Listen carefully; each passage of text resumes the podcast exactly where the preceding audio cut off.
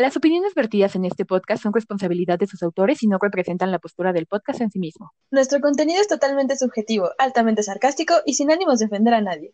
Excepto a quien le quede el saco. Sujeto a disponibilidad, cambios sin previo aviso, válido hasta gustar existencias. Estamos dispuestos a escuchar tu opinión. No nos hacemos responsables por fallos de origen.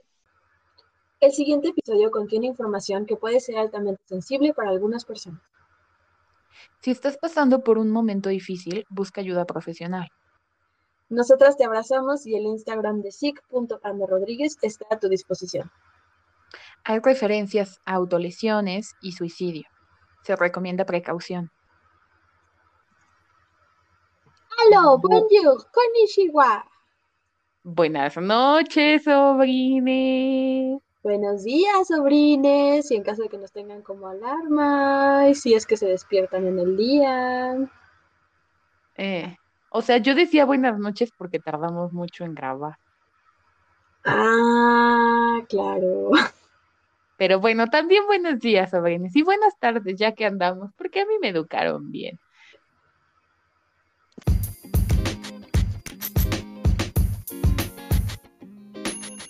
Bienvenidos todos, el podcast que no sabías que necesitabas, por tus tías millennials feministas favoritas.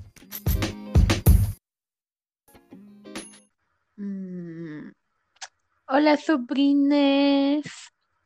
¿Cómo están? Estamos de vuelta después de una larga ausencia que no tuvo que ver esta vez con un cambio de temporada.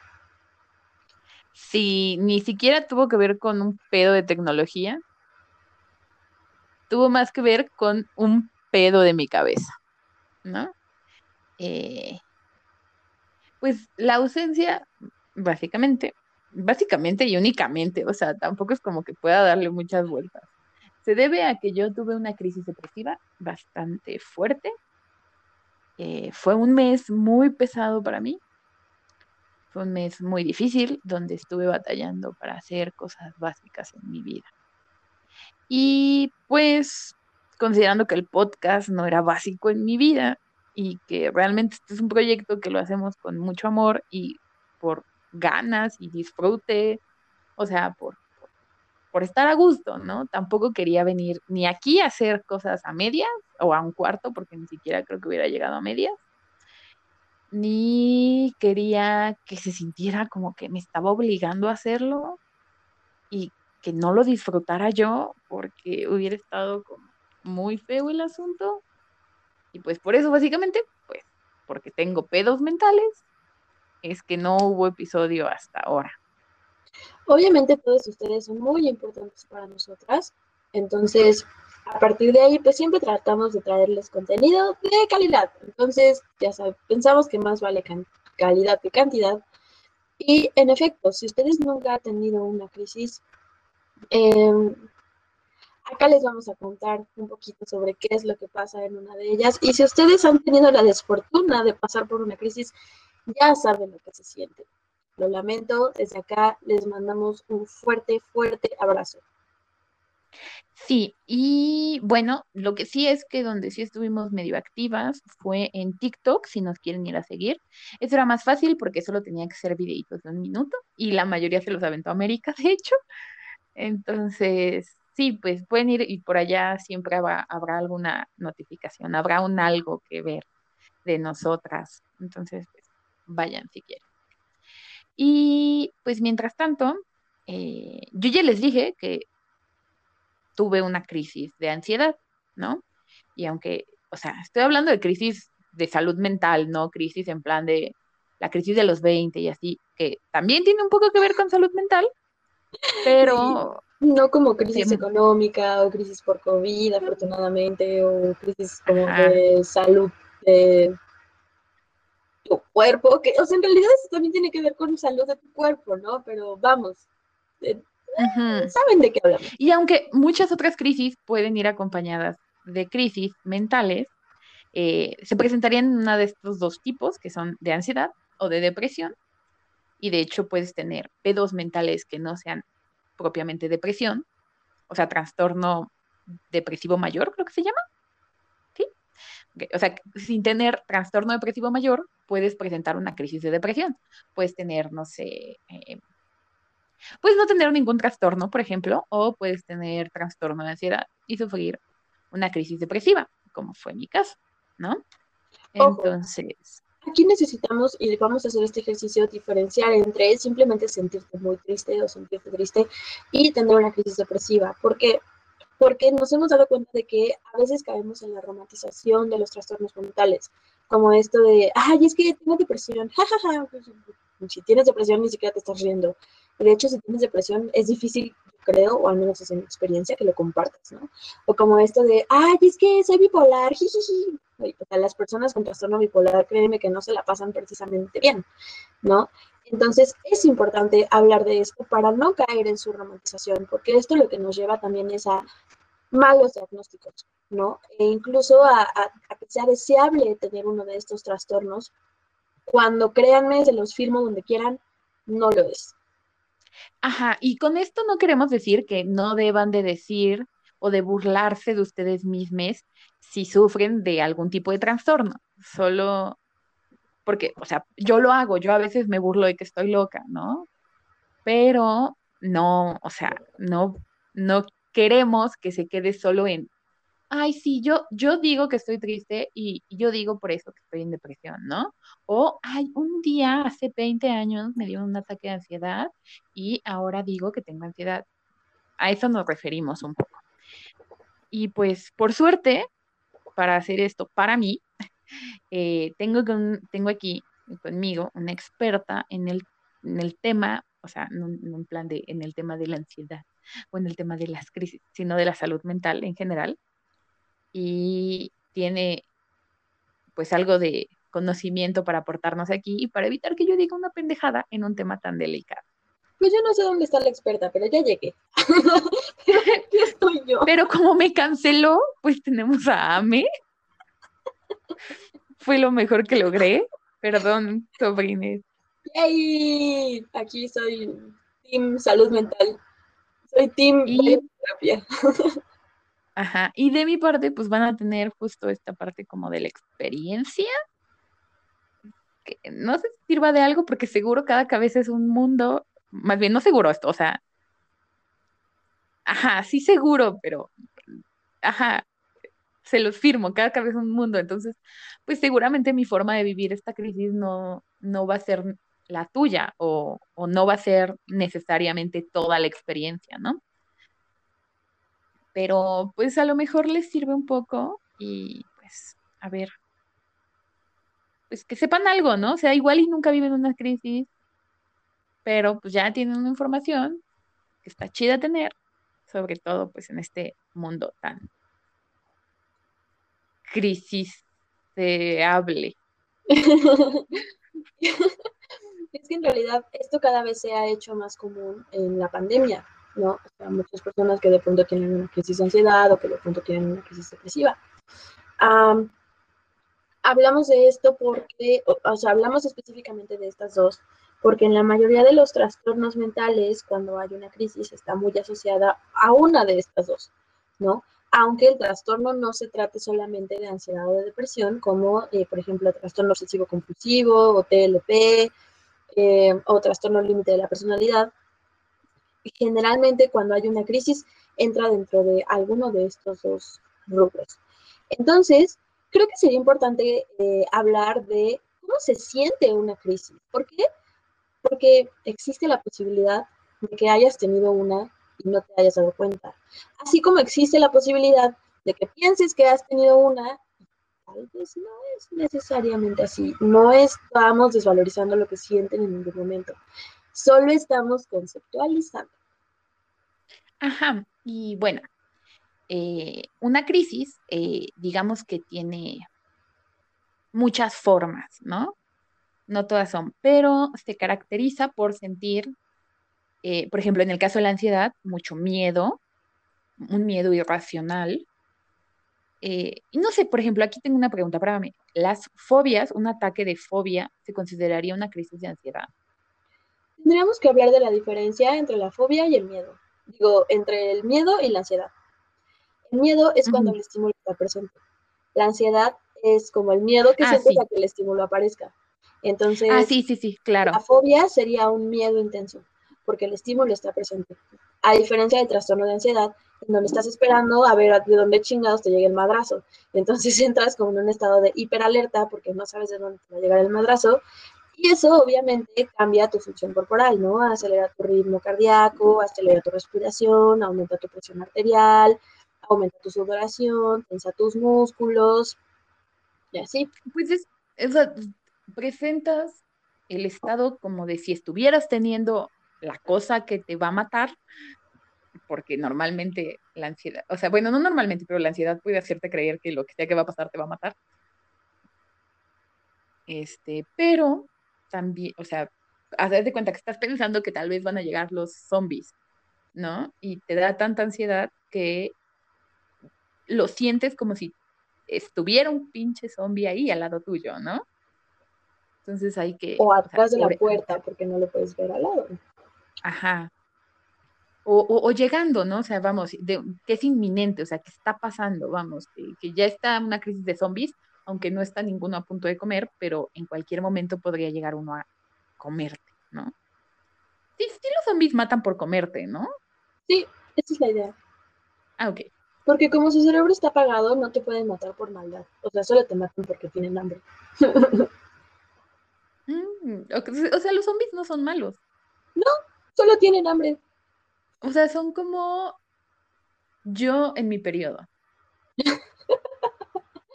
claro, excepto que tú en tu periodo, pues todavía está funcionando tu, parte racional que te dice, bueno, no me voy a comer a alguien solo porque tengo hambre.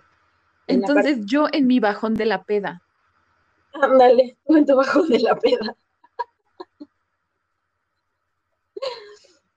¡Wow! ¿Ustedes también son así? América y yo cuando nos ponemos pedas y se nos empieza a bajar, empezamos a querer comer mucho. Cuéntenos, mm. ¿ustedes cómo se ponen cuando les empieza a bajar la peda? Cosas que a nadie le importaban, pero que igual dijimos. ¡Yay! Nueva sección. ¡Yay! Y que va a ser lo más entretenido del episodio, ¿no? Ay, no, ojalá y no. Mm, ya me bajo en ello solito. Bueno, no, no te bajones. Pero sí, regresando al tema de la ansiedad, pues eso es parte de eso. Tiene que ver mucho, por ejemplo, con empezar a sobrepensar todo, con cosas que antes no te preocupaban, de repente te empiezan a preocupar de la nada y te empiezas a preocupar prácticamente por todo, porque solo estás pensando que lo peor que puede pasar va a pasar y cada escenario solo se pone peor y peor y peor y peor. Ajá, y, e incluso cuando esa cosa no pasa, no importa, porque va a venir un nuevo miedo que va a sustituirlo, va a venir un nuevo pensamiento intrusivo. Eh, las crisis de ansiedad son, mm, hablando desde la experiencia sobre todo, mía y de gente con la que he platicado, son muchos pensamientos intrusivos que llegan con la idea, o sea, de verdad, de la nada, llegan y se te meten y a veces no, es y no necesariamente son pensamientos lógicos, o sea, muchas veces pueden llegar a ser como esto que decía, de broma, de lo de los zombies, pero puede llegar a ser algo así, o sea, puede que te dé miedo de repente la oscuridad cuando nunca en tu vida te había dado miedo la oscuridad. Otra parte importante a considerar es que generalmente estos pensamientos son muy difíciles de controlar. O sea, por mucho que tú digas, no, no es cierto, no pasa nada, no, eso es ilógico, no, eso no tiene sentido, tu cabeza se asegura de que pienses que tiene sentido lo que estás viviendo, ¿no? Y en serio te lo plantea como lo peor y salir de ahí es muy difícil. Entonces, es por ejemplo diferente a cuando te pones nervioso antes de una presentación. ¿no? dices, ay, pues tengo nervios porque igual y me equivoco. Hasta ahí a que digas, no, es que seguramente me voy a equivocar y me van a correr y entonces no va a hacer nada de mi vida y entonces, ¿qué tal si ya nunca me puedo ir a vivir solo y entonces siempre voy a tener que vivir con mis papás y los voy a tener que mantener y entonces, ¿qué va a pasar si me quedo solo y nunca puedo tener una pareja y no puedo hacer nada de mi vida? Y así crece y crece y crece y crece a partir de un hecho pequeño. Y es diferente a como cuando estás distraído, ¿no? Porque a veces podría parecer que, que es como una distracción, no sé, a mí me pasa en mi estado normal que ya me lo sabe, que yo estoy platicando de algo y cambio de tema y me voy a otro lado y empiezo a platicar de otra cosa porque se me ocurrió, ¿no? Porque ese cambio de temas y ese cambio de ideas eh, van muy de la mano de esta sensación de miedo, de agobio, eh, puede llegar incluso al llanto, desesperado, y bueno, puede llegar a un ataque de pánico, por ejemplo. Y ojo, eso es diferente a cuando te sientes muy activa y muy entusiasmada para hacer algo, ¿no? Que dices, ay, sí, vamos a hacer esto y esto, ay, yo también quiero hacer esto, ay, yo también me acordé de esto, no sé qué. Eso no es ansiedad. Ansiedad es, por ejemplo, cuando dices, no puede ser, sea, no he limpiado mi computadora, uy, mi recámara todavía es un desastre, todavía tengo mucho trabajo que hacer y no he avanzado con la tesis. Y es que creo que sería bueno que cambiara el orden de mis libros, porque creo que ya se ve muy mal. Y no puede ser, me acuerdo que hace cinco años me peleé con una amiga, espero que esté bien. No puede ser, me acuerdo que el año pasado hice el ridículo en una presentación y si ya nadie me habla, oh, no puede ser, mis tazas están sucias, tengo que volver a lavarlas. ¿Qué tal si no quedaron bien limpias y tengo que cambiar el jabón? Cosas así. Sí, necesidad como que distraerte, verlo e intentar hacer otra cosa. Pues simplemente estar en tu cama y pensar todo eso. ¿No? Exactamente. Y bueno, del otro lado, y a ver, y de muchas otras formas. Si tú vives la ansiedad de otra forma, igual mándanos, avísanos, o sea, si quieres compartirnoslo, eh, mándanos un mensajito, dinos algo, pues si en algún otro momento hablamos, podríamos incluir tu experiencia en esta forma, ¿no? Y del otro lado está la crisis de depresión, por ejemplo, la que yo acabo de vivir el mes pasado. Eh, en mi caso fue muy larga, ¿no? Porque duró un mes. Bueno, no muy larga, puede, puede durar más, pero también puede durar menos, pueden ser una semana, ¿no?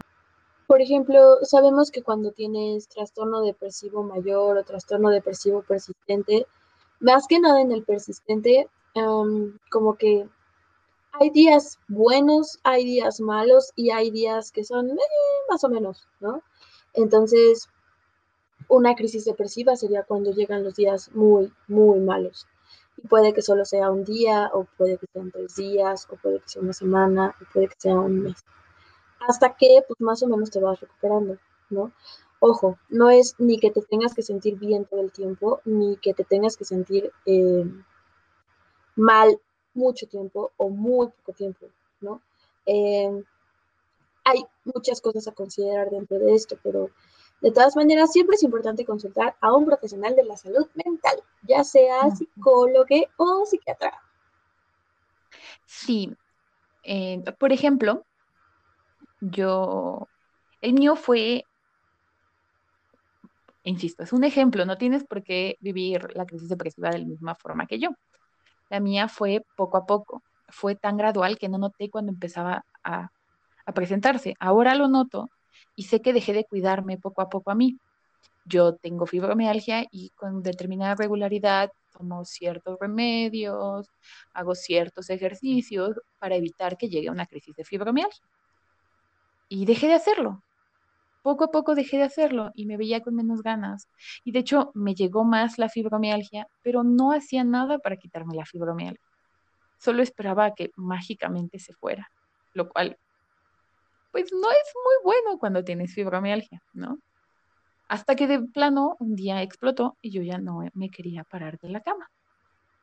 Eh, y así fueron días y luego otro día que fue de los peores fue cuando decidí que yo ya no quería estar viva.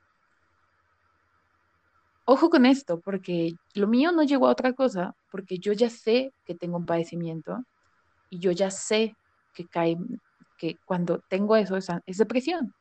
Y, y sé que va a pasar.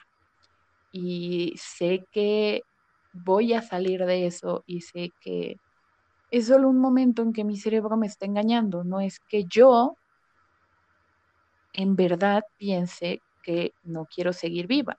Solo mi cerebro en ese momento no quiere seguir vivo. Y... Claro, o sea, parte de la idea es, esto es demasiado malo, no tiene sentido, no le veo salida. Para esto, por favor. No estás haciendo nada bueno con tu vida, no estás aportando nada a la existencia, solo estás aquí para sufrir, porque aparte, en mi contexto, tienen que recordar esto que dije, yo tengo fibromialgia. Y no solo tengo fibromialgia, tengo varios padecimientos de salud. Entonces, para mí era, solo estás aquí sufriendo. Literal, solo estás sufriendo porque yo lo único que tenía era dolor. Dolor físico y dolor emocional. Entonces yo no estaba disfrutando para nada la existencia y me sentía una carga porque en casa pues hay más gente y yo no hacía nada para esas personas, no era una persona útil. Yo pararme a comer, o sea, hacerme útil a mí misma era algo muy complicado y no tenía en ese momento específico, por un contexto particular que está pasando en casa, no tenía apoyo de suficiente. Porque no era que no me apoyaran, solo no era suficiente. No era el momento y no era el tiempo para que me pudieran apoyar. y yo tampoco, ni la forma, ¿no? Y, y tal vez, incluso si lo hubiera habido, no hubiera cambiado mucho porque yo en este momento era, me sentía como que estorbaba, ¿no? Y esa clase de cosas fue la que me llevó a pensar que pues no estaba chida mi vida. Por ejemplo, hay, ah, nos están hablando como de las diferencias en las crisis depresivas, ¿no? ATS, como ya les contó, además de esto, tiene eh, padecimientos físicos. En mi caso no tengo padecimientos físicos, pero también he tenido crisis depresivas muy cabronas, eh, que afortunadamente ya tengo que me dan o que no me dan con la misma o que no me dan con la misma intensidad y de las cuales ha sido cada vez más sencillo salir. ¿no? O identificarlas, pero algo en lo que coincido es en esto de que va siendo gradual. O sea, de pronto empiezo a sentirme con menos energía, de pronto, eh, no sé, en general no soy una persona de mucho orden, pero el, el, desorden empieza a ser cada vez peor, ¿no? Entonces, si antes a lo mejor al menos echaba mi ropa sucia a un bote, ahora simplemente la aviento por ahí, ¿no? O en una de esas ni me cambio en el día, o sea, solamente quiero dormir todo el día, no quiero despertar, estoy despierta, quiero volver a dormir. Siento como un vacío profundo que ya ni, o sea, no necesariamente es tristeza siquiera, sino es como no siento nada, ¿no? O sea, simplemente estoy ahí existiendo, respirando y no sé ni por qué, ¿no? Eh, no me dan ganas de hacer absolutamente nada, no me da hambre, la idea de levantarme y hacer algo me representa muchísimo esfuerzo, aún para cosas básicas como justo la alimentación, ¿no? Y otra cosa es el aislamiento. Yo, por ejemplo, cuando tengo una crisis, lo primero que hago es empezar a aislarme. Em, y en yo también. y en su momento yo lo decía como, no, es que Nadie tiene por qué lidiar conmigo, nadie tiene por qué lidiar con esto, nadie tiene por qué lidiar con mis problemas, no quiero preocupar a nadie, no quiero hacer sentir mal a nadie, ¿para qué, no? O sea, nadie merece esto, nadie merece estar conmigo estando así porque qué flojera doy y qué flojera estar conmigo en esta posición, ¿no? Y entonces eso lo único que hacía era pues que me, yo, yo me iba aislando y cuando me preguntaban así qué pasa, y dice, no, pues nada, estoy muy ocupada o no, pues nada, solo tengo sueño, cosas por el estilo. Hasta que, hasta que justo eh, alguna vez llegó a escalar tanto que llegué al mismo punto que tu tía, ¿no? Al punto de ya no quiero estar aquí. Ya no puedo estar aquí, es demasiado pesado. Si quieres respirar, o sea, yo lo sentía como si fuera una piedra encima de mí que no me dejaba mover. Sí, en, en mi caso, por ejemplo, se vuelve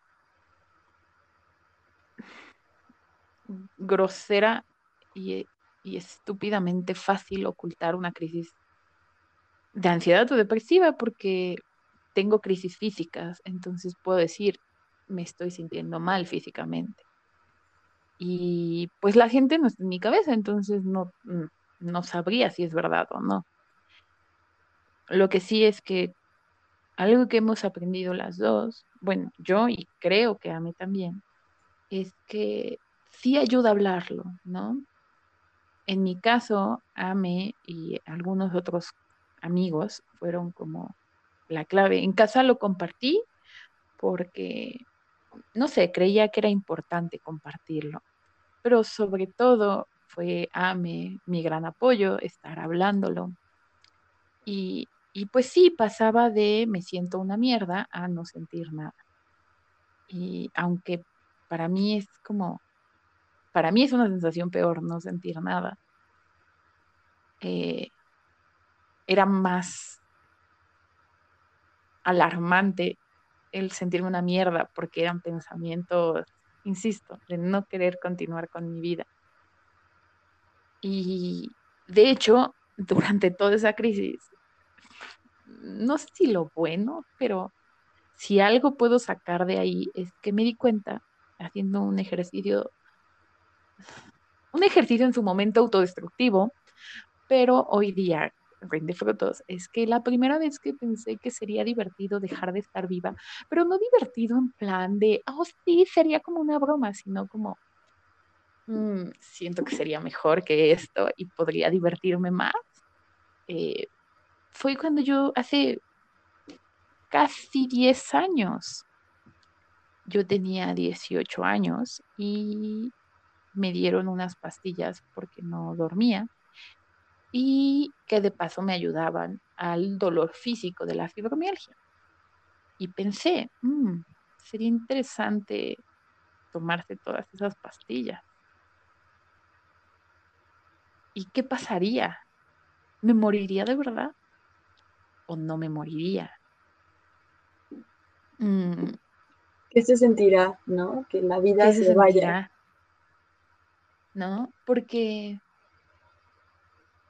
porque, a ver, yo siempre, incluso en mi estado más feliz, he querido saber cuando la muerte me llegue, pero no quiero adelantarlo, o sea, cuando llegue, llegará y quiero saber, ¿no? No quiero que sea dormida o algo así, yo.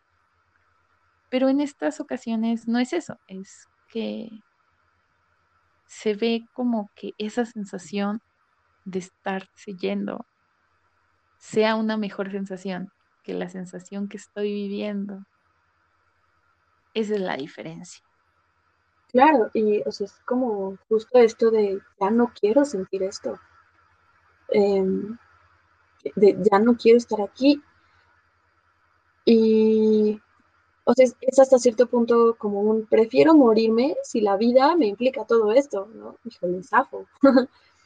Ajá. Y, mucha gente dice que cuando esto llega y pasa y, y la gente se quita la vida es porque perdió, porque ya no luchó, porque no le echó suficientes ganas.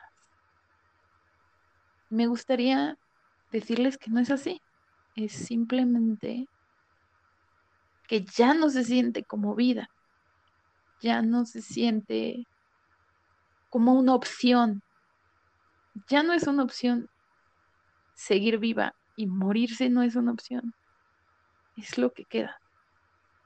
En mi caso, insisto, no llego a más porque yo sé que es una crisis y sé que puedo salir de ella, así como entré, voy a salir de ella. Pero a veces no se sabe, ¿no? O a veces pasa tantas veces, a pesar de que sepas que vas a salir de ella, que simplemente decides que ya no quieres que vuelva a pasar. Y es feo, pero no es que la gente deje de luchar. Es que esa es su última forma de luchar contra lo que están sintiendo. Y es ahí donde está lo alarmante, que sientas que tu opción de irte es tu verdadera opción de lucha, tu verdadera opción de valentía. Tu única opción. Tu única opción, ¿no? La única opción de controlar lo que sientes y vives. Ahora, digo, ahora que lo pienso, creo que sería interesante hacer un episodio que hable sobre el suicidio porque involucra un montón de cosas, ¿no? O sea, lo estamos tocando aquí como una parte de una posibilidad, ¿no? Que viene dentro de las crisis depresivas, em, pero el suicidio no está asociado solamente a esto. Simplemente, eh, como en este caso específico, pues así nos ha pasado y con esto ha coincidido, ¿no? Entonces, como bien dice su tía, eh, esto es muy agotador. A veces, o sea, cuando no lo has vivido, dices, ¿cómo te puedes sentir cansada si has estado durmiendo todo el día? Pues estoy durmiendo todo el día porque me siento cansada. Y me despierto y me siento cansada. ¿De qué te sientes cansada si no estás haciendo nada, solamente estás de floja? Porque eso me llegaron a decir y yo me lo compraba, ¿no? Porque, porque la crisis lo que hace es que te compres lo que te dicen las demás personas, no, y que muchas veces te lo dicen desde la preocupación, no necesariamente desde la empatía ni desde la compasión, ¿no? Entonces, las crisis suelen ser mucho, mucho, muy agotadoras. Y eso del sueño puede ser tanto de ansiedad como de depresión, porque yo he estado en cama porque la ansiedad es tanta que es agobiante la opción de pararme. O sea, si las opciones de todo lo malo que pueda pasar en mi cama son malos, imagínense cuando me enfrento a más estímulos. Eh, llega a ser de verdad rotundamente agotador. Ya no puedo con ello y, y es mejor quedarte en cama. Otra cosa que puede ser es que tu apetito se ve modificado. Hay veces que te da muchísima hambre y hay veces que no te da nada de hambre.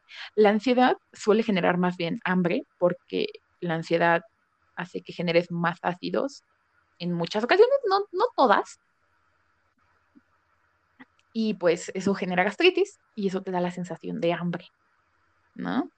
Ahora, esto que mencionas de que la, la ansiedad también te ahuyenta la cama, me parece fundamental porque dentro de esa romantización de los trastornos viene como esto de, ay, es que soy una persona súper ansiosa porque siempre tengo que estar haciendo algo. Jijiji. No, créeme que no tiene que ver con eso, ¿no? Si siempre tienes ganas de estar haciendo algo, pues qué bueno, hasta cierto punto. Igual y habría, habría que preguntarnos cómo de dónde viene eso. Pero eso no necesariamente es ansiedad.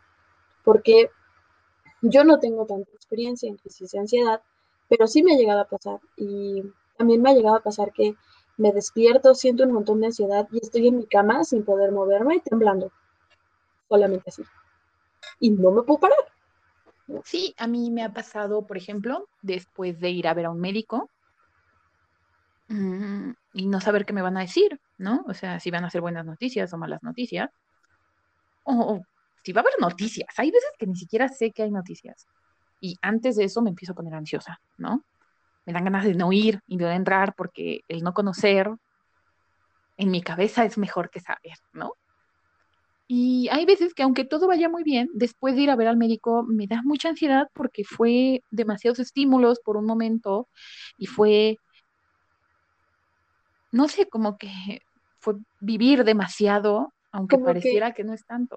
El sistema se sobrecarga, tiene mucha información que procesar porque a veces no filtra como, ah, sí, a esto no le hagas caso, es normal, y todo de pronto se siente demasiado. Y en mi caso también, por ejemplo, eh, me ha pasado ir en bici, mi medio de transporte habitual es la bici, a donde sea que yo vaya, y ir en bici y que pasen demasiados coches al lado y que sean demasiados estímulos físicos, o sea, mm, mucho ruido, pero que haya mucho ruido, muchas personas, que, pase, ajá, que haya demasiado calor, que esté sudando, cosas así, y eso acabe en un ataque de ansiedad también, en una crisis de ansiedad. En ese caso normalmente suelen ser cortitas para mí, de unas cuantas horas, a lo mejor un día. Pero bueno, también es una crisis, ¿no? Eh, ¿Quieres decir algo más? O ya paso a lo de que pueden ser cortos. Okay.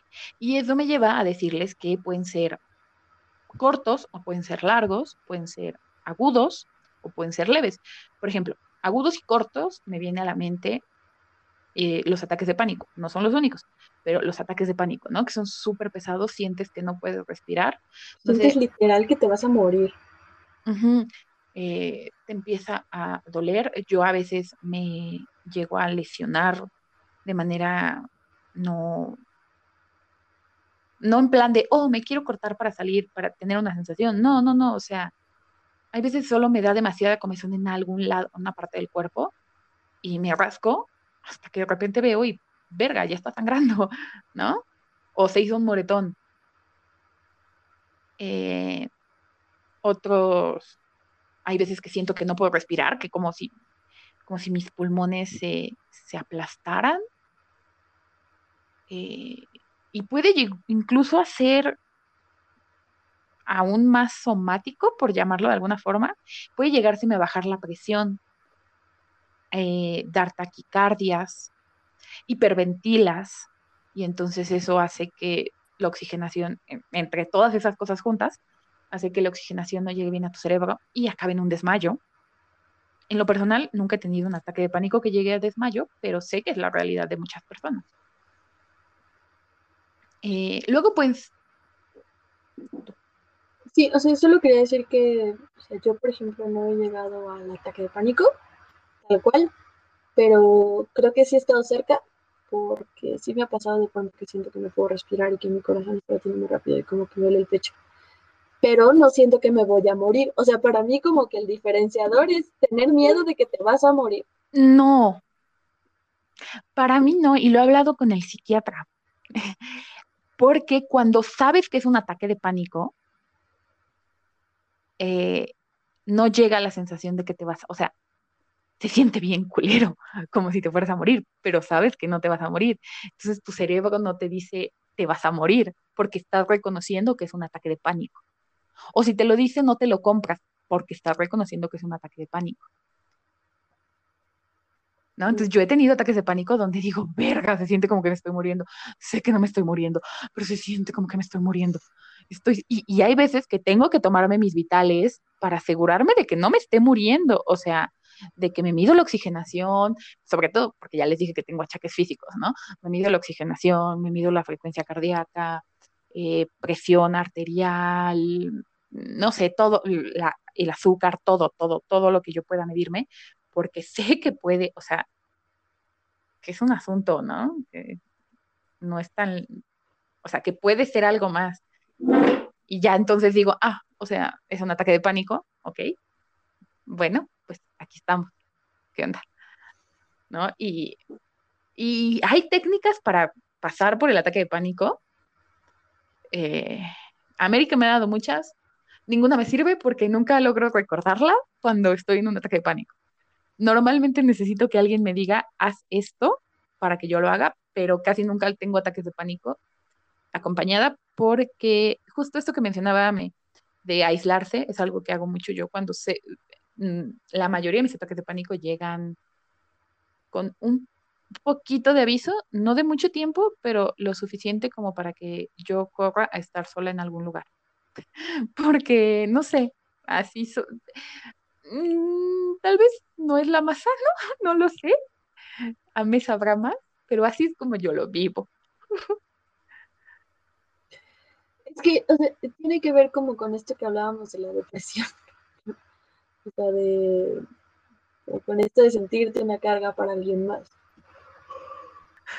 Además de que puede incluso llegar a ser vergonzoso, que ese tipo de cosas pasen.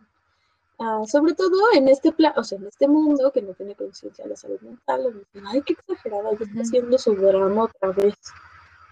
Y donde, donde no hay incluso las personas que no sean, no opinen eso, no saben qué hacer, ¿no? Entonces, por ejemplo, a mí me ha tocado que me intenten abrazar. Odio que me toquen cuando estoy teniendo un ataque de pánico. O sea, ya tengo suficientes sensaciones como para sumarle una más. No sé si así sea para todos, todas, todes. Seguramente, ¿no? Habrá alguien por ahí, pero creo que la mayoría, o sea, de la gente que yo conozco que ha tenido ataques de pánico, este, casi nadie, no a nadie le gusta que les toquen. Entonces, por ejemplo, puede que tengas una crisis de depresión en donde no, llegues al, grado de, de, quererte morir, pero donde estés semanas sin ganas de hacer nada y haciendo lo mínimo indispensable para mantenerte con vida, ¿no? Y esto es muy interesante porque tendríamos que hablar como lo que hablábamos en la saga de la locura del capitalismo y la productividad y demás, porque muchas personas dicen, pero si sigo trabajando seguro no tengo depresión, ¿no? Pues sí, a lo mejor sigues trabajando y no has faltado y qué bueno hasta cierto punto, pero igual puede que sigas sintiendo ese vacío, ¿no? que te esté costando trabajo conectar con algo, conectar con las cosas que te gustan o disfrutar las cosas o que lo que haces tenga sentido. Ese también es un posible indicador de que algo no está yendo muy bien. O puedes tener eh, incluso años, o bueno, no sé si años, pero meses sí estoy segura, porque conozco gente. Este, o sea, puedes durar meses y tu depresión no llegará a ese punto, como dice Ame. Como en el trastorno depresivo persistente. Por ejemplo, o pueden ser también muy agudos, mm, pero no, y durar mucho, ¿no? O sea, por ejemplo, el mío, aunque fue paulatino, sí llegó a un punto algo, algo intenso, ¿no? Detalles. Este, y no, con esto no quiero decir que el mío fue lo más grave que te puede pasar, ¿no? O sea, pero fue, fue algo agudo y fue bastante largo, no duró solo un par de días y no, y definitivamente tampoco duró un par de semanas, ¿no? Entonces, pues sí, vienen en diferentes presentaciones. Y eso es lo más complicado de entender las crisis a veces, que a veces no vienen en la presentación que crees que deben de venir y entonces no te das cuenta que estás en una crisis. O en la presentación que te han vendido que debes de vivir. ¿no? Que es como de, pues no me quiero, o sea, no estoy tan mal porque no me quiero morir. Pues qué bueno que no te quieras morir, pero si no le encuentras sentido a nada y sientes ese vacío y no de nada. mm, En mi caso, por ejemplo, cuando yo les hablaba de esto, de que a los 18 años pensé que sería entretenido morirse, eh, yo pensaba, yo juraba que no estaba tan mal porque no lo había intentado, ¿no? Pero ahora que lo veo en retrospectiva, mm, ¿por qué lo pensarías si no estuvieras un poquito mal, aunque sea? ¿No? Y me resistí por muchos años a ir a terapia. Y ahora les digo a todo el mundo que vayan a terapia. Pero bueno, a todos aprendemos de nuestros errores. eh, pero ¿Ya despertaron? Vamos con nuestra querida sección. Déjame contarte que. Déjame contarte que... Déjame contarte que... Mm, ¿Ustedes no lo vieron, sobrinos? So- no, sobrinos. ¡Ay! ¡Qué! Calamidad. Eso se... No, no, no, no, no. ¡Ay! ¡Qué feo! Hasta sin... ¡Ay! Qué feo que seas así, Taz. Qué pena ser yo. Bueno, ustedes no lo vieron, sobrines, pero creo que su tía se descompuso, su tía Ame, porque, o sea, se puso a bailar algo raro, como, como cuando te ponían coreografía en, en el kinder de los peces en el río. Ajá, como así. Y después se me vino a la mente la canción de Cangrejito Playero. Cangrejito Playero. Y eso lo hace mientras mueve unas maracas imaginarias. Pero, o sea, es- eso lo hizo sin cantar siquiera, como para que dijera, ah, bueno, por eso es, ¿no? O sea, se puso a hacerlo de la nada. Pero así me aman. Por supuesto que sí, pero no te quita el hecho de que te descompusiste por unos momentos. Un poquito. Pero bueno, Bueno, sobrines, déjenme contarles que a propósito del tema Frida Sofía, eh, en un resumen, ella dijo en una entrevista que su abuelo había abusado sexualmente de ella, y luego su abuelo dijo no, no es cierto, y luego su mamá dijo no, no es cierto, lo que pasa es que está loca. Y entonces se trató y con esto quiero decir que abusar sexualmente de alguien no es exclusivo de la penetración, eh, porque oh, vi muy pocos, por suerte. O sea, vi muchos videos que le tiraban y mucha gente que le tiraba a Frida Sofía como de loca y así, pero eh, mm, por suerte no vi muchos que hablaran de esto, que muchos dicen que no fue abuso sexual. Bueno, no muchos, algunos dicen que no fue abuso sexual porque no hubo penetración, porque ella de lo que habló en la entrevista fue de frotamientos y cosas así. Em, eso es abuso sexual. ¿Ok? Muy bien. Continuando. Una vez aclarado esto, en una entrevista, su querida mamá, Alejandra Guzmán, y ahora hace el baile del pez conmigo, eh, eh, dijo, no, es que Frida tiene un problema y tiene trastorno límite de la personalidad y eso hace que se confunda y que diga cosas que no fueron real y no sé qué. Eh, aquí es muy prudente aclarar que el trastorno límite de la personalidad no lleva a una persona a ser mitómana. ¿Esto qué significa? Que no es inherente de este trastorno mentir de manera compulsiva. Eso por un lado. Por el otro, con trastorno o no trastorno, eh, tenemos, de verdad, tenemos que dejar de cuestionar a las personas que están denunciando un abuso. Y sobre todo, está jodidísimo que usen la salud mental como un pretexto para desacreditar las denuncias.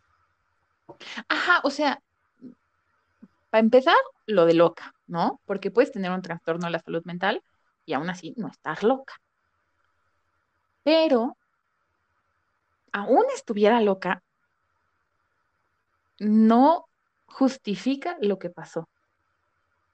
No hace que lo que pasó haya sido menos grave. ¿Quién en su sano juicio va a creer, o sea, quién que conozca un poquito de Enrique Guzmán, y mira que yo no lo sigo para nada, pero incluso en mi nulo conocimiento de la farándula, en mi nulo conocimiento de Enrique Guzmán, sé que es un machito misógino, que se ha propasado con un montón de mujeres que por sus circunstancias que yo no estoy para juzgar, no han alzado la voz. ¿No? O sea, está hasta en cámara cómo hace tocamientos inapropiados. Y tú me vienes a decir que en privado no es un asco de ser humano. ¿Es en serio? Luego, por otro lado, tenemos que hablar de que México es el país número uno en abuso sexual infantil y que de hecho el 30% de los agresores son los abuelos. Mm, así que, pues no sé ustedes, pero los números dicen que yo le debería de creer a Frida Sofía. Aparte, como dato curioso, eh, la comunidad de trastorno límite de la personalidad de México en Facebook sacó un comunicado em, para hacer pública su postura respecto a estas declaraciones de Alejandra Guzmán sobre el diagnóstico de personalidad límite de Frida Sofía. y bueno, ellos dicen, queremos hacer de la opinión pública que dentro de los síntomas conocidos del TLP no destaca la mitomanía o tendencia a mentir, que la mayoría de las personas que padecen este trastorno de la personalidad tienen historias de abuso en la infancia, ya sea abuso físico, psicológico y o sexual, siendo este uno de los factores que contribuyen al desarrollo de este padecimiento. Así que sí, el hecho de que Frida tenga este diagnóstico pudo haber sido influenciado en gran medida por el abuso que sufrió en la infancia. también nos dicen que pues querer usar este diagnóstico para desacreditar una denuncia de abuso no solamente lastima y revictimiza tanto a las personas que han sufrido los abusos, como también a las personas que viven con este diagnóstico, ya que contribuye al estigma y abona a la desinformación de este trastorno. Entonces, aguas, ¿no? Como usar eh, estos diagnósticos como argumentos para desacreditar a alguien, en, en lugar de hablar o de cuestionarte ¿por qué te estás cuestionando esto? ¿por qué seguimos cuestionando a las personas que denuncian? ¿Por qué seguimos buscando justificaciones para no hacer responsable al agresor? De eso se trata. Sí, eso está terrible.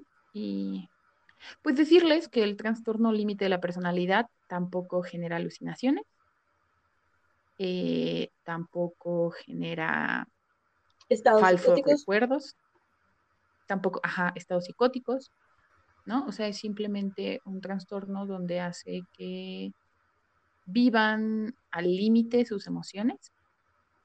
Es complicado por ese lado, o sea, porque puede ser que sientan más intensamente tanto lo bueno como lo malo, pero no, o sea, no va a crear una realidad alterna solo porque tiene ese trastorno. Es un diagnóstico muy complejo y ojalá algún día podamos eh, trabajarlo, a- hablarlo a profundidad y tener algún eh, invitado eh, que sea mucho más experto en el tema o incluso que lo haya vivido para que les pueda hablar más sobre esto. Pero mientras tanto, volviendo al tema,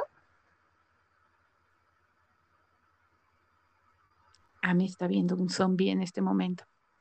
Les cuento que se está asomando por su ventana. Está intrigada, no sabe qué es lo que ve. Dice si será un zombie o no es un zombie. pues es un bicho. Creo que sí es un zombie. Ah, es un bicho zombie. Es que parece una araña, porque está como alargada. O sea, no sé si es como un grillo, porque tiene ¿Cuántas patas tiene? Tiene- ¿Eh? No sé, la sombra no me deja ver, pero creo que son, Esa es la clave. Creo que son Los cuatro. arácnidos tienen seis, los arácnidos tienen ocho y los insectos tienen seis. Creo que tienen cuatro. Es un insecto de todas maneras. Ok. Ocho, araña. Menos de ocho, bicho. No necesariamente araña, también puede ser un alacrán, Verga. Ah, pero menos de ocho no es. De hecho, la mayoría de las arañas que, que creemos que son arañas patonas, en realidad ni siquiera son arañas. Entonces, ¿qué son? Mm, son un bicho que evolucionó para parecerse a las arañas. Porque la mayoría solo tiene seis patas y de hecho no tiene cabeza y cuerpo separados, solo tiene una estructura. ¿Por qué es eso? Ah, pues se preguntarán. Pues mi papá es biólogo y mi hermana es bichóloga.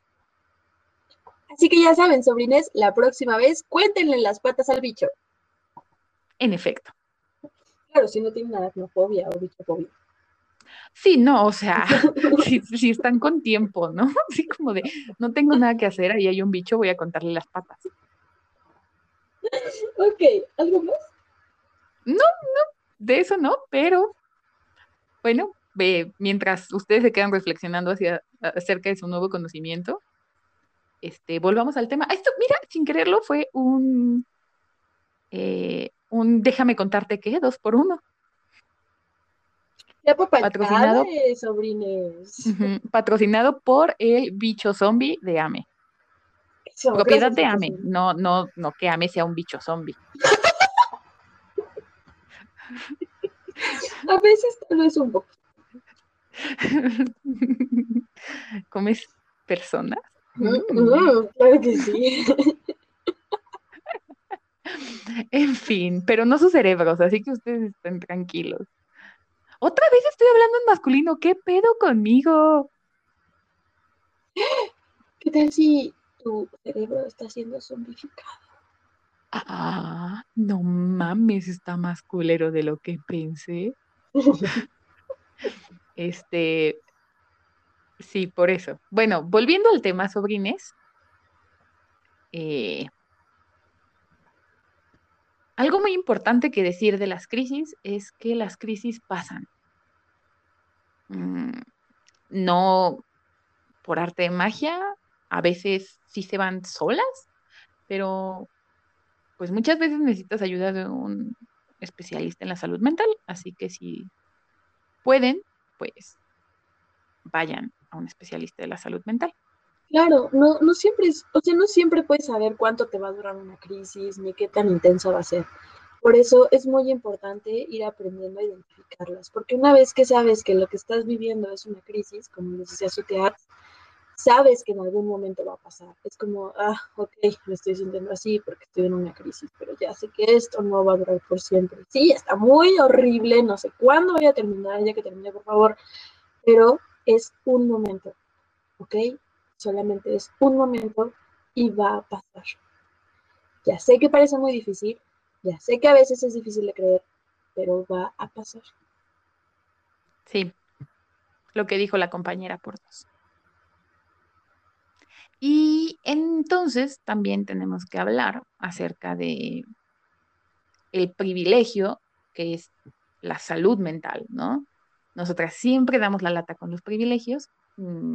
Por si esta es la primera vez que nos escuchas, eh, un privilegio es eso que no debería de ser un privilegio, debería de estar disponible para todas las personas, pero por obra y gracia de, nuestra, de nuestro gran sistema social, solo tienen acceso a ese privilegio un determinado grupo de la sociedad y por eso se considera un privilegio. Aquí lo vamos a hablar desde dos rubros, ¿no? Uno es, por ejemplo, las personas que no tienen un diagnóstico de trastorno mental. Em, como los que ya mencionamos, alguno de ansiedad, alguno de depresión, alguno, este, alguno como de la personalidad, como el TLP que hablábamos hace rato, y que juzgan a las personas que atraviesan una crisis desde ese privilegio, ¿no? ¿Y de qué manera nos juzgan? Pues ya mencionamos un poquito hace rato, como con esto de, ay, nada más quieres estar de y no quieres hacer nada. Eh, no es para tanto, tienes una vida mejor que la que muchas personas tienen. No sé por qué te estás quejando, si no te, si no te está yendo mal. Tienes todo para ser feliz, solo que no quieres verlo. Échale ganas, te falta echarle ganas. Debes de comprometerte con tu salud mental para estar mejor. Es que no lo estás intentando, no estás intentando mejorar. Es que no vas suficiente a terapia. Deberías ir más a terapia para que se te quitara. Es que te falta Dios en tu corazón. Uy, Dios es genial. Cierto, había olvidado eso. Mis abuelos piden para que me sienta mejor de la ansiedad. Oh, sí. sí, son muy lindos excepto cuando quieren que yo pida. Sobrines, spoiler alert, soy atea. Eh, eh, y bueno, no te estás enfocando en las cosas positivas. Ah, oh, sí, también. Em, es que tienes que mantenerte ocupada. Es porque tienes demasiado tiempo libre. Si no tuvieras tiempo libre, no tendrías tiempo para pensar en esas cosas. Sí, sí me ha tocado eso de, ah, no tengo tiempo para deprimirme. Güey, qué bueno que... qué chido que pienses que tu depresión respeta horarios, güey. ¿Dónde aprendo eso? Sí, voy a agendarlo, como el Grinch en su agenda. Sí, quiero agendar mis crisis depresivas. Eso estaría chido. Sí, ¿no? O sea, de si, si ese era el secreto, me lo hubieran dicho hace años. Güey, yo que llevo tanto tiempo pagando terapia y solo tenía que ocuparme y echarle ganas. O como con la ansiedad, sí, cálmate, no pasa nada. Ajá, sí. Es que solo está en tu cabeza, deja de pensarlo. Y es que le das mucha vuelta a las cosas. Ay, sí. Pero bueno, o sea, como esa, muchas más. Eh, déjenos, es más, vayan y cuéntenos cuáles son los temas que han usado, las frases, pero no, también los temas, o sea, porque a mí a veces es como de, ay, es que es solo porque estás enferma. Mm, de cierta manera sí, pero no tiene nada que ver con mis padecimientos físicos. O bueno, en mi caso sí un poco, pero... No solo. No solo por mis padecimientos físicos. Eh, y bueno, entonces el otro privilegio es poder acceder a atender tu salud mental, ¿no? Eso ya es, pues, se nutre de diferentes privilegios, ¿no? El primero es el dinero para poder asistir a un especialista en la salud mental, eh, psicoterapeuta, psiquiatra, lo que sea. Y que, pues, obviamente, pues, atiendas tu salud mental, ¿no? O ese es bastante fácil. Otro podría ser tener el conocimiento sobre qué es la salud mental, eh, para poder identificar si estás teniendo alguna batalla en torno a tu salud mental y pues asistir a quien debas asistir para mejorar tu salud mental. Otro puede ser, por ejemplo, el tiempo, ¿no? Para la salud mental, porque si yo me la paso trabajando todo el día y apenas puedo convivir con mi familia, pues de pronto no me da la oportunidad de considerar darme un tiempo para esto. Y otro podría ser el, el, espacio, ¿no? O sea, tener espacios cercanos que brinden este servicio. Eh, centros de atención psicológica, consultorios, terapeutas privados, centros comunitarios y demás, no siempre están accesibles, eh, no siempre están disponibles Entonces, son varias cosas en las que tenemos que trabajar, ¿no? Y otra es, pues a veces, sobre todo si eres dependiente de alguien, mm, que esa persona considere que necesitas atender tu salud mental, ¿no? También. Y hasta cierto punto es incluso la capacidad o más bien la oportunidad de tener un espacio seguro que no te juzgue por atender tu salud mental. Sí, y bueno, con eso pues sean un poco más empáticos. Si escuchan de alguien que atiende su salud mental, ya sea por un trastorno o solo por cuestiones más, es que no quisiera decir leves, porque no necesariamente son leves. Cuestiones que quizá no ameritan una etiqueta médica clínica. Ajá, eso, AME se luce a veces, es muy buena explicando. Entonces, pues seamos empátiques y tratemos de apoyar a todas las personas, porque si nos organizamos, aparte de que cogemos todos, todos estamos más chidos. ¡Uhú! ¡Orgía! ¡Horchata! Una horchatita y se te reinicia la vida. eh, Homero.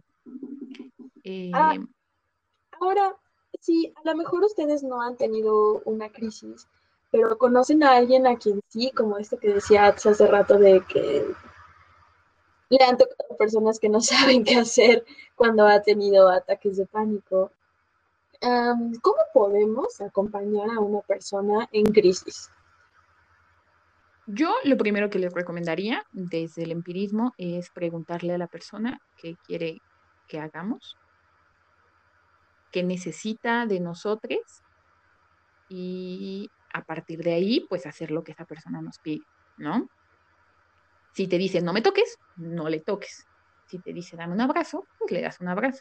Obviamente en la medida de lo que puedas hacer, no sé, o sea, si te pide un abrazo y vives a 20 kilómetros, pues a lo mejor no sea tan factible para ti, ¿no? Vives y estás a 20 kilómetros, ¿no? porque si vives y estás ahí al lado, no seas culero. O si no te gustan los abrazos, pues también a lo mejor no puedas, ¿no? No sé. Ya se verá. Otra es nunca, nunca este, minimizar o invalidar lo que la persona está sintiendo, ¿no? Es decir, evita estas frases que decíamos hace rato, como échale ganas, es que tienes que estar bien y demás. Créeme, créeme que esa persona no se quiere sentir así. Si tú le preguntas a alguien que ha tenido una crisis, si lo recomienda 10 de 10, escríbanse, seguro te diría que no, porque es muy jodido. O es algo que personalmente no le deseo a absolutamente nadie, ¿no? Entonces, evita decir estas frases e invalidar lo que la persona te está sintiendo. Si no lo puedes comprender, se vale que digas, bueno, o sea, lamento cómo te sientes, aunque yo no lo puedo entender precisamente porque no lo he vivido. Estoy aquí para acompañarte lo más que pueda y lo más que me lo permitas, ¿no? En la manera en la que lo necesites. Porque a veces, a veces no necesitas que te digan nada, o sea, a veces solo necesitas saber que están. Por ejemplo, cuando yo tengo una crisis, no me gusta el contacto físico y no me gusta hablar, ¿no? Y es como, ¿quieres un abrazo? No, no me toque, o sea, no quiero que nadie me toque. Y eso en las crisis de depresión, ¿no? Que son como, como las que me pasan con más frecuencia. Eh, y me dicen, bueno, ¿cómo te ayudo? Pues solo necesito saber que estás, ¿no? En el momento en el que yo me sienta lista para hablar, para hablar o en el momento en el que yo me sienta lista para, para un abrazo, para el contacto, para la contención, vas a estar ahí. Solo eso. Eh, otra cosa que puedes hacer es recordarle a esa persona que es una crisis y que va a pasar. Porque a veces se te olvida, ¿no? Entonces, ve y dile tranquilo, tranquila, y no en plan invalidar, sin- no en plan en invalidar, sino en plan de, este, no hay problema, este, aquí todo cool, vas a pasar por eso, ¿no? En algún punto va a terminar. y te vas a volver a sentir mejor. Que sepa esa persona que hay esperanza al final del túnel. Si de pronto tú no sabes qué hacer, se vale que digas, bueno, yo no sé cómo ayudarte, pero ¿qué tal si buscamos ayuda de alguien más? Y contactas con un profesional, con, con una persona profesional. Eso también se puede hacer, ¿no? Mm. Entonces, Y valida sus sentimientos, eso es como lo más importante, creo. Valida sus sentimientos. Y si sabes que esa persona eh, ha intentado lastimarse o está en peligro de lastimarse, mm, pedirle que no lo haga. Eso también es algo muy importante. Suena muy absurdo y suena muy obvio, pero es necesario y funciona. Si sientes que es algo con lo que tú no puedes lidiar, estás en tu derecho de no lidiar con eso, pero por favor, ten tantita empatía para no abandonar a esa persona cuando esté en plena crisis, porque eso la puede terminar de romper. Entonces, procura acompañarla lo más que puedas o antes de soltarla, dejarla en manos de alguien que la pueda acompañar y después suéltala, pero no se vale que cuando una persona esté en crisis que digas, no, sabes que yo no puedo con esto, no sé cómo lidiar con esto, adiós, porque de verdad eso puede romper a la otra persona. Y no, no es que la otra persona sea tu responsabilidad tal cual, pero hay que ser compasivas, ¿no? Necesitamos más compasión, necesitamos más empatía. No te tienes que quedar ahí, no te tienes que sacrificar todo el tiempo, pero hay momentos. Solo como una anotación Canalízala con, la con alguna otra persona, ¿no? Eso es.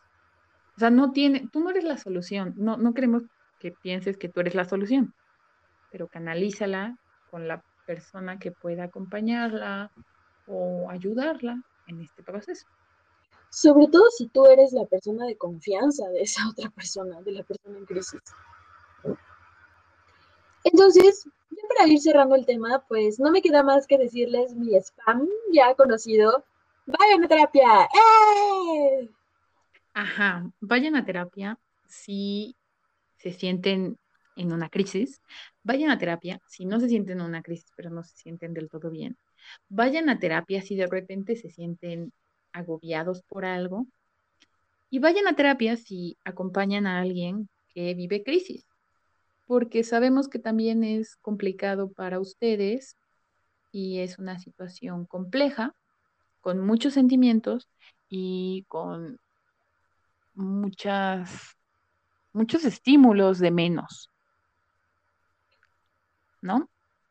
Ahora, algo que yo creo que también se vale, o al menos desde mi perspectiva es algo que aplico, es el acompañamiento para la persona que acompaña.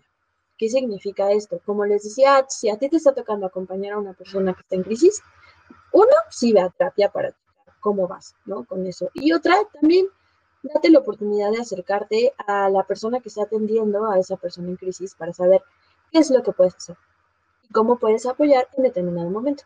Porque al final, su terapeuta, psiquiatra o profesional que le esté tratando, eh, puede echarte la mano con eso para que no tengas que lidiar con eso tú sole y para que la persona que esté en crisis tampoco tenga que lidiar con eso solo. Y así hacemos equipo. ¡Uhú! Ujú. Luego, otra cosa que te puedo decir es que si tú eres la persona que está viviendo la crisis, no la ignores. No va a pasar más rápido porque finjas que no está pasando, ¿no? Y bueno, no, de paso, si tú estás viendo a alguien vivir por esta crisis, eh, no la ignores, ni a la crisis ni a la persona. Sí, no, no hagas esto de. Es como. ah, Eso pasa mucho con los adolescentes. Que los ven mal y es como de. "Me, Es la edad, luego se le pasa. No hagan eso, por favor. Procuren acercarse. Am, si no saben cómo acercarse, insisto, vayan con una persona profesional que les ayude a acercarse a las, a las y los adolescentes. Es complicado, sí, pero no es imposible. Y en realidad, el hecho de que a partir de la adolescencia nos sea difícil hablar, sobre todo con nuestras madres y padres, tiene que ver con que no hubo cimientos muy adecuados de comunicación desde la infancia, by the way. Ey, fuertes declaraciones. Y bueno, si estás viviendo una crisis, eh, todas hemos pasado por un momento donde, nah, ya va a pasar, sigo con mi vida. Eh, pues sí, sí va a pasar, pero en algún punto te va a explotar, entonces es más, más vale pronto que tarde. Entonces, acude a tu profesional que te trata regularmente y si no tienes un profesional que te trate, busca uno, busca una, busca une. Y por último, pero no menos importante, no está de más recordarte que no estás sola, no estás solo, no estás sola. Al menos aquí, desde Bienvenidos Todos, tienes un espacio de colchoncito donde rebotar, donde te podemos escuchar si quieres hablar. Si no quieres que te digamos nada, no te decimos nada. Si quieres un consejo, vemos qué es lo que podemos hacer o de qué manera te podemos acompañar. Lo importante es que no tienes por qué pasar por esto tú sola, solo o sola. Eso. Eh, te mandamos un abrazo. Te queremos. Eres una persona valiosa. Eres una persona importante, con sentimientos válidos, con realidades válidas, con una crisis válida. Pero ¿qué va a pasar? Y no eres una carga. No, no eres una carga. Y cuando esta crisis pase, vas a ver que te vas a sentir mejor, vas a estar más contente, vas a estar más feliz y va a verse menos amenazadora esa crisis.